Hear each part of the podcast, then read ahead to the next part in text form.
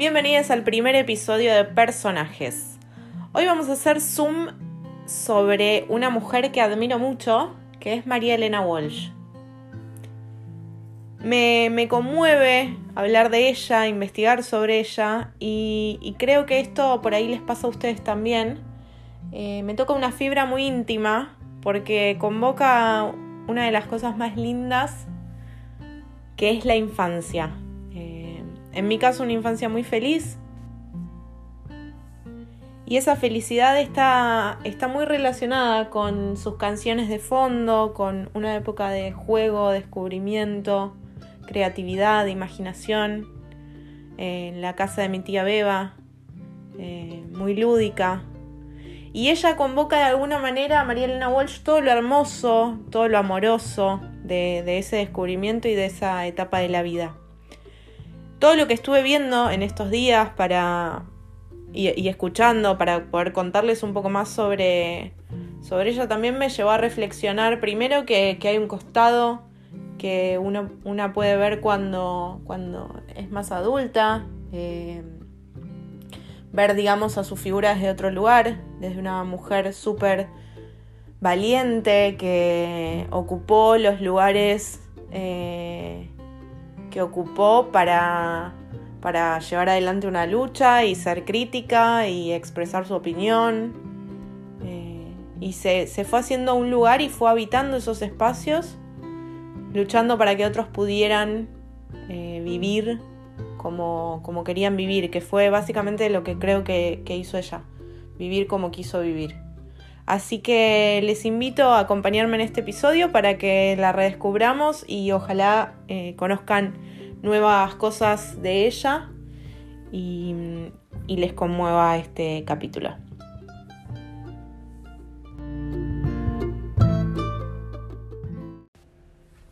¿Quién no sabe que María Elena tenía talento, que tenía una generosidad toda prueba, que era simpática con los chicos y era antipática cuando se ponía de mal humor? tantas cosas que la gente que la ha visto y la ha conocido, la ha visto por el barrio, simplemente caminando, tomando un café, que la conocen, porque nunca fue una persona secreta de esconderse físicamente. Claro, claro. Y es este, muy querida también por, esa forma de ser que tenía tan natural. el humor, ¿no? Y además por eso, esa cosa imponderable que era el humor, de golpe la sonrisa o un disparate que decía. En el ascensor mismo a los chicos de golpe le decía tantas cosas raras que los chicos se quedaban sorprendidos. Era muy, muy original. Muy original, exactamente.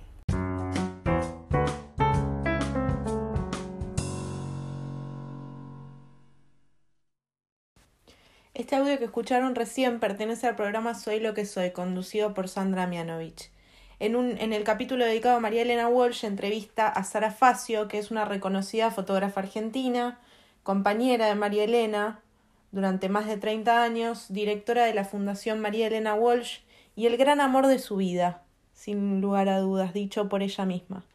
Y me gustaría también rescatar otras palabras que dijo Sara sobre María Elena en una entrevista distinta en donde dice que su obra siempre estuvo un paso adelante y que María Elena Walsh defendió su lugar como libre pensadora, así como también pagó un costo alto por alejarse de la poesía académica. Sara cuenta que María Elena detestaba toda la solemnidad, todo el encasillamiento, porque sentía que lo importante era hacer poesía para todo el mundo. Esto que cuenta Sara podemos verlo realmente en todo el recorrido de su obra. Y cuando la escuchamos hablar se puede ver claramente esto que dice Sara, de, de su humor eh, y de esa falta total de solemnidad.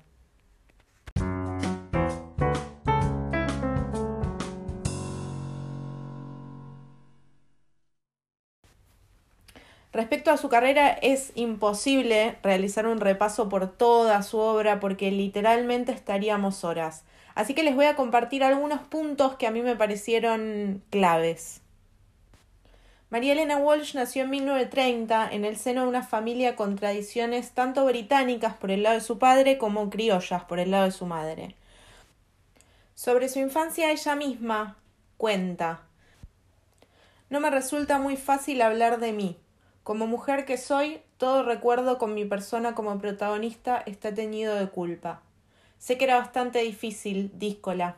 Me sentía muy solitaria a pesar de estar en el seno de una familia normal y protectora. Tenía muchos juegos solitarios, era melancólica y de pronto abrupta, huraña. Estaba muy necesitada de mimos y al mismo tiempo tenía mucho miedo. Se me ocurre que era de trato difícil, salvo con la nona, con la que me llevaba de maravillas porque me adoraba y me protegía siempre. Desde muy muy joven, específicamente desde los catorce años, empezó a publicar sus poemas en medios muy reconocidos como El Hogar, El Diario de la Nación, los muy selectos Anales de Buenos Aires que dirigía en ese momento Jorge Luis Borges o la revista Sur de Victorio Campo. A sus 17 años se autofinanció la publicación de su primer libro, Otoño Imperdonable, que recibió el segundo premio municipal de poesía. El jurado, una vez que le dio el premio, confesó que en realidad le correspondía el primer premio, pero no se lo habían dado porque era muy joven. Increíble, ¿no? El libro fue elogiado por la crítica y por muchos de los grandes nombres de la literatura, como por ejemplo Jorge Luis Borges, Silvino Campo, Pablo Neruda y Juan Ramón Jiménez, que luego se convertiría en su padrino literario y la invitaría a pasar seis meses en la casa que compartía en Estados Unidos con su mujer. Experiencia que después María Elena va a contar y, va a contar que no fue muy grata, ¿no? Ella vuelve muy enojada y publica, de hecho, su, su mala experiencia con el Premio Nobel de Literatura. Acá ya vamos viendo claramente cómo desde muy muy joven ella desafía las estructuras tanto propias como ajenas. De hecho, Jairo, que fue amigo muy cercano eh, de María Elena Walsh y es cantante, eh, dijo, ¿no? Esto mismo, que ella rompió sus propios moldes. Confesó también sobre su primer noviazgo con un hombre, eh, dijo, terminé por sentir que mi noviazgo conjugaba el arquetipo de la opresión que es capaz de ejercer una persona sobre otra, y no podía liberarme de ella sino a través de la huida. Además, yo me había sentido asediada desde la pubertad por lo masculino, me refiero a los ataques o asedios en la calle, en los trenes, en el colectivo. En Buenos Aires había un ambiente muy agresivo contra la mujer o contra una chica en la calle. La única imagen que prevalecía del matrimonio era la de la mujer al servicio del hombre. Eso me aterraba, me parecía injusto y difícil de sobrellevar. Un primo mío intentó una vez enseñarme a bailar. Cuando me abrazó y empezó a marcarme los pasos, lo rechacé de inmediato precisamente porque no podía tolerar que alguien tuviera que dominar al otro. Nunca aprendí a bailar.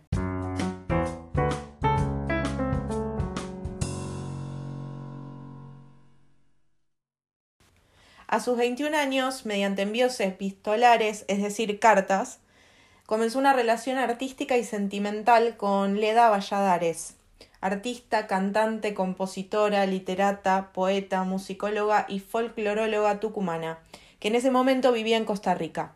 Leda le invita a que vayan juntas a vivir eh, a Europa una experiencia exploratoria, así que se embarcan juntas rumbo al viejo continente. Ahí nace el dúo Leda y María, dedicado casi exclusivamente a cantar canciones tradicionales del noroeste argentino y ya instaladas en París consiguen convertirse en una de las propuestas artísticas más originales de esos años. María Elena Walsh contaría después que para ella ese viaje representó y fue la libertad. Paralelamente, María Elena Walsh en ese mismo viaje empezó a escribir sus primeros poemas y, canciones infantiles que solo compartía con Leda. Ahí empieza a surgir la faceta que más conocemos, de, María Elena Walsh, que es su faceta em, de canciones y, espectáculos infantiles, eh, la voz de la infancia, podríamos decir. Eh, y me interesó mucho algo que, destaca Sergio Pujol, que es eh, un amigo suyo y quien fue su biógrafo. Y es que lo increíble de su obra es que em, María Elena trata a los chicos como seres completos, no como proyectos de persona. Eh, eso me pareció un, análisis eh, muy, muy real y concreto y, digamos, un gran cambio de paradigma también, ¿no? De, de esto mismo que venimos viendo de María Elena rompiendo estructuras. Bueno, ella también rompe esa estructura ahí Y siguiendo ¿no? con ese romper estructuras, en 1968 estrena un espectáculo de canciones para adultos titulado Juguemos en el Mundo, em, que, terminó siendo un acontecimiento cultural que, que influyó mucho en la nueva canción popular argentina. Ese mismo espectáculo, eh, que para ella fue un gran desafío, fue llevado también al cine por su gran amiga María Herminia Avellaneda. En una nota realizada por Clarín, María Moreno, periodista, narradora y crítica cultural argentina, dice sobre María Elena Walsh. Como compositora ya está a la altura de formar parte de la memoria colectiva hasta el punto de que se olvide su nombre. Es una Violeta Parra menos étnica, una protectora de la reserva ecológica del argentino. La poeta, traductora y ensayista Diana Velesi, por su parte, remarcó que aún hoy nos conmuevan versos como los de La cigarra o Barco quieto te dan una certeza de lo grande que ella fue.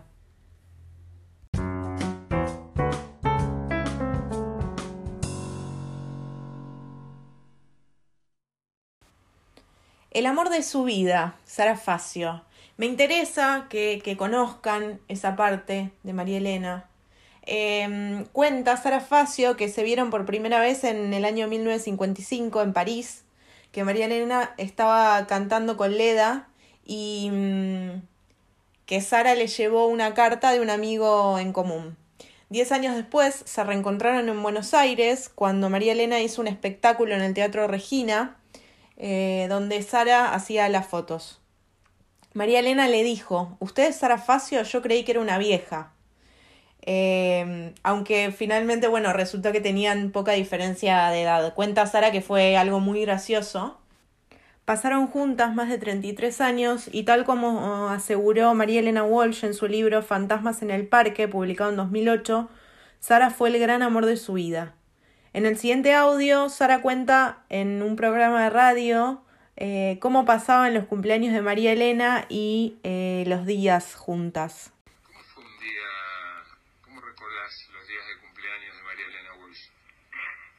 Mira, siempre con mucha alegría, porque eh, al principio cuando comenzamos a vivir juntas, eh, ella no tenía la costumbre de festejarlo. Y yo todo lo contrario, quería hacer reuniones de amigos y por supuesto lo conversamos y estuvo de acuerdo.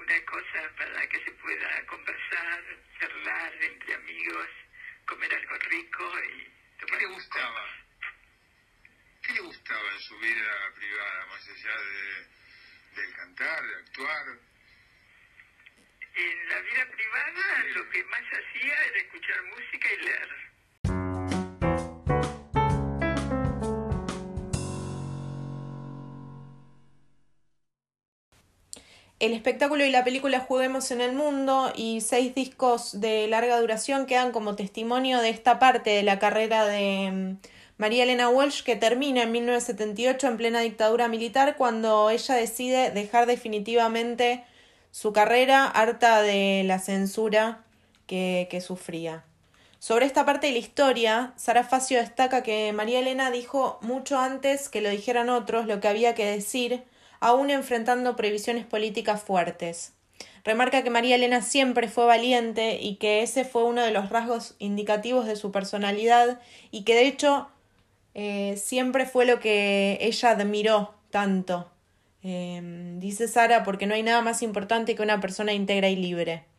Cuando ella dijo en plena dictadura que acá había censura para los artistas, Nadie lo había dicho, ni siquiera los exiliados eran capaces de hablar de la dictadura como habló María Elena en Buenos Aires. Esto que cuenta Sara queda plasmado y publicado en el artículo que se titula El, país jardín de infantes, que fue publicado en Clarín en plena dictadura militar. En ese artículo, María Elena Walsh desde Buenos Aires denuncia la censura ejercida por la dictadura cívico-militar. enoja en general son situaciones de injusticia. Creo que a todos nos pasa. pero algunos menos que a otros. Claro, y además este, esa bronca a veces es un motor muy positivo, a veces a uno lo obliga a, a reaccionar bien.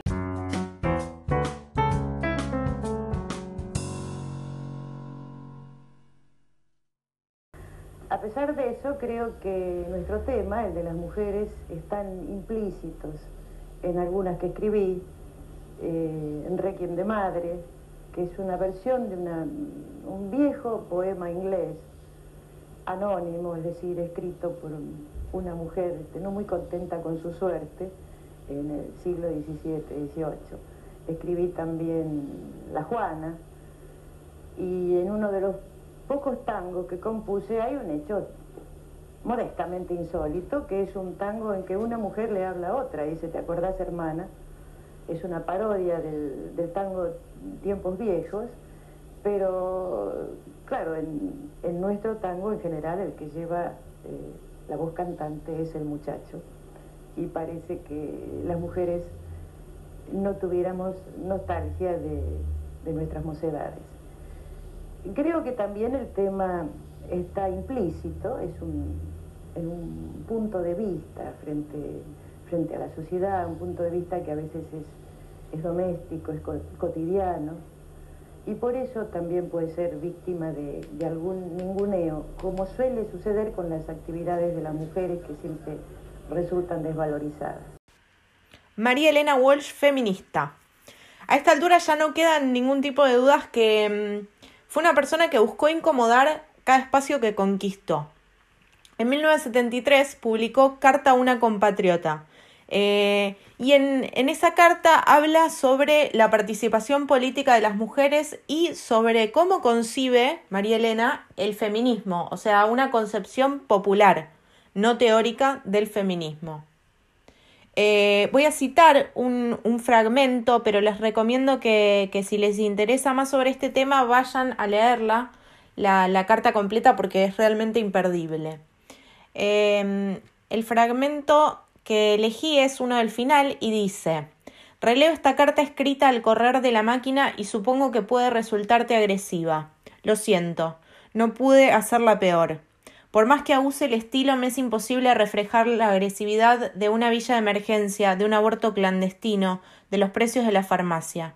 Estos ingredientes configuran un naufragio en el que las mujeres y los chicos entran primeros, así como en los éxitos nacionales nos colamos por la retaguardia. Gracias, caballeros. En el lapso de toda la carta ella habla a, a las hermanas, ¿no? Como un vocativo para, para apelar a aquellas mujeres que también estaban dispuestas a resignar ciertas comodidades para seguir conquistando derechos. En línea con esto, si bien ella mm, se autoproclamaba antiperonista, pero no gorila, y de hecho hay varias notas al respecto que son muy interesantes, pero es un tema que, digamos, la parte política de María Elena Walsh es súper interesante, pero es súper extensa. Em, quiero destacar que le dedicó en 1976 un poema que es súper conmovedor a Eva Perón y fue publicado en su libro Canciones contra el mal ojo. Y en 1980 publicó en la revista Humor un texto que, que se hizo muy, muy conocido que se, se titula Sepa por qué usted es machista, que van a escuchar en mi voz a continuación. Sepa por qué es usted machista. 1 porque le falta el principal de los sentidos, el del humor. 2.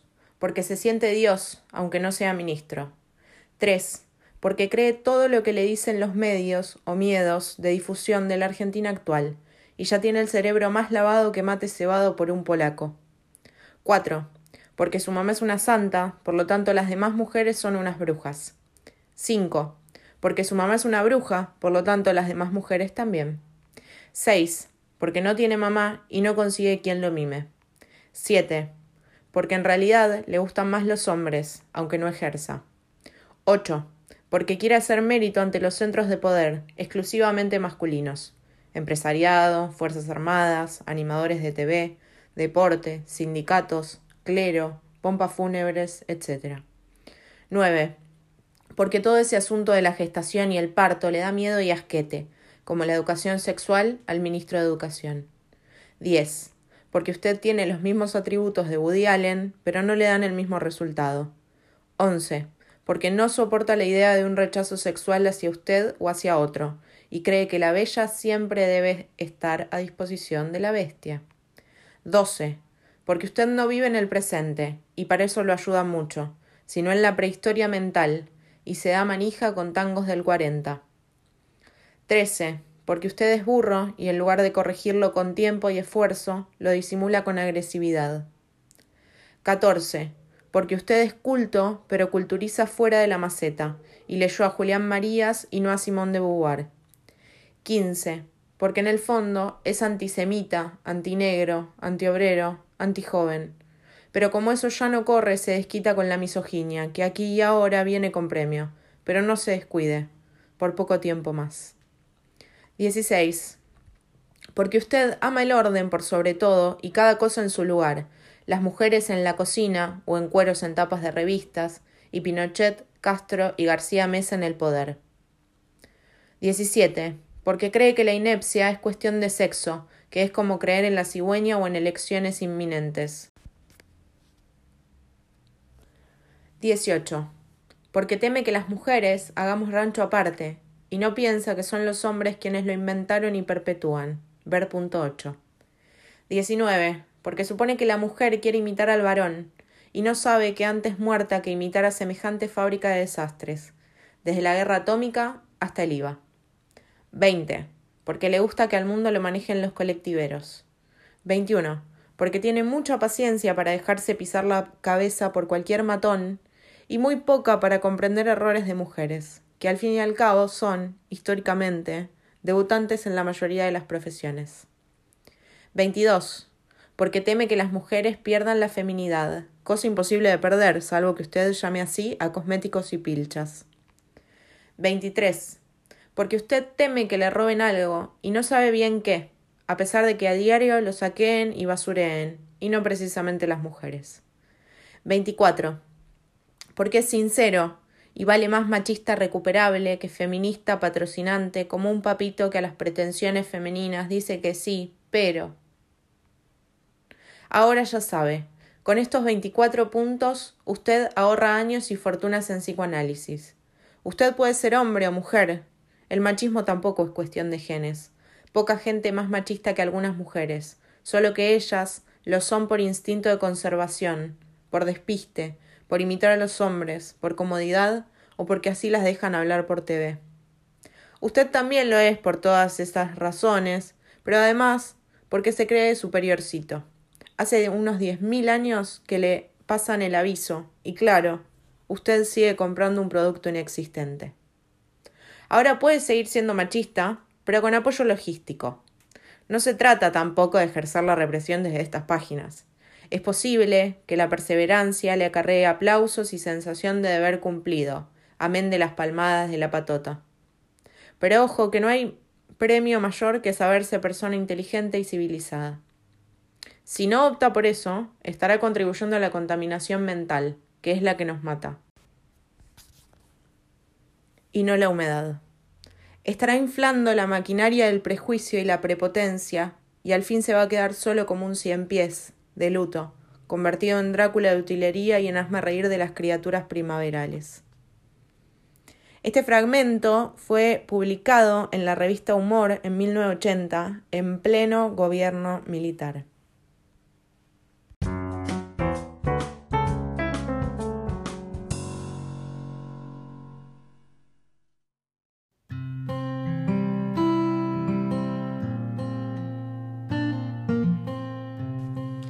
María Elena Walsh falleció el 10 de enero de 2011 a los 80 años en el Sanatorio de la Trinidad después de muchos años de inmovilidad y de una larga internación. Pero personalmente creo que late en el corazón de, quienes la recordamos todos los días, quienes nos conmovemos con ella y quienes seguimos descubriendo eh, nuevas cosas, nuevas aristas que nos siguen sorprendiendo y y conmoviendo.